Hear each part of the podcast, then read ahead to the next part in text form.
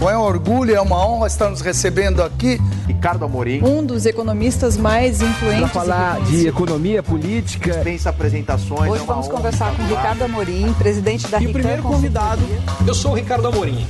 Um grande prazer estar aqui com vocês.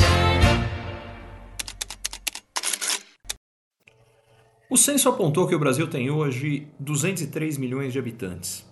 No final de 2021, estimava-se que o Brasil teria 213 milhões de habitantes. São 10 milhões de habitantes a menos. Isso aqui basicamente em função de uma taxa de natalidade muito menor do que se imaginava. O resultado fundamental disso é que o crescimento nos últimos, dois, nos últimos 10 anos no Brasil teve uma média de crescimento populacional só de 0, pouco mais de 0,5% uh, ao ano. E isso é fundamental porque das, dos 5.600 municípios brasileiros, em 2.400 a população caiu nos últimos 10 anos. E o fato de que o Brasil já está crescendo num ritmo muito menor sugere que, muito mais rápido do que a gente imaginava antes, a população brasileira vai cair. Isso é grave porque, somado à queda da população, a gente tem uma, uh, um aumento muito grande da população idosa. Então, o que está acontecendo é a gente tem as pessoas vivendo cada vez mais nos últimos 50 anos, a expectativa de vida no Brasil quase que dobrou, aumentou brutalmente, mas nesse mesmo período, a taxa de natalidade, a taxa de filhos uh, por mulher despencou. E o que o censo mostra é que ela caiu ainda muito mais rápido do que a gente imaginava antes. Isso é importante porque muito rapidamente a população brasileira vai parar de crescer e vai começar a cair.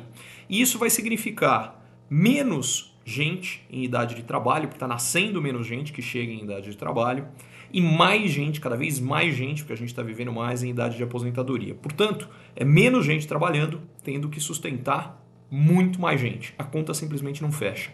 Isso vai gerar um monte de consequências. A primeira é nosso sistema de previdência ainda vai ter que passar por reformas muito mais profundas do que as que nós já vimos. Já vimos.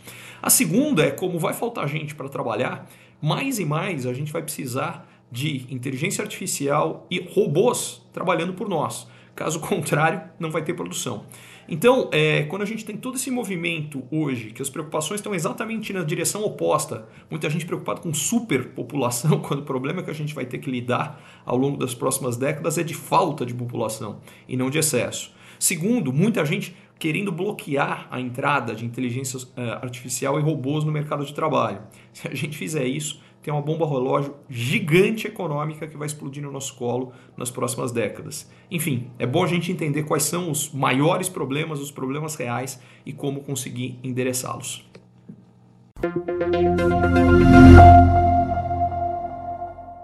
Curtiu esse conteúdo? Assine para receber quando cada um dos próximos for publicado.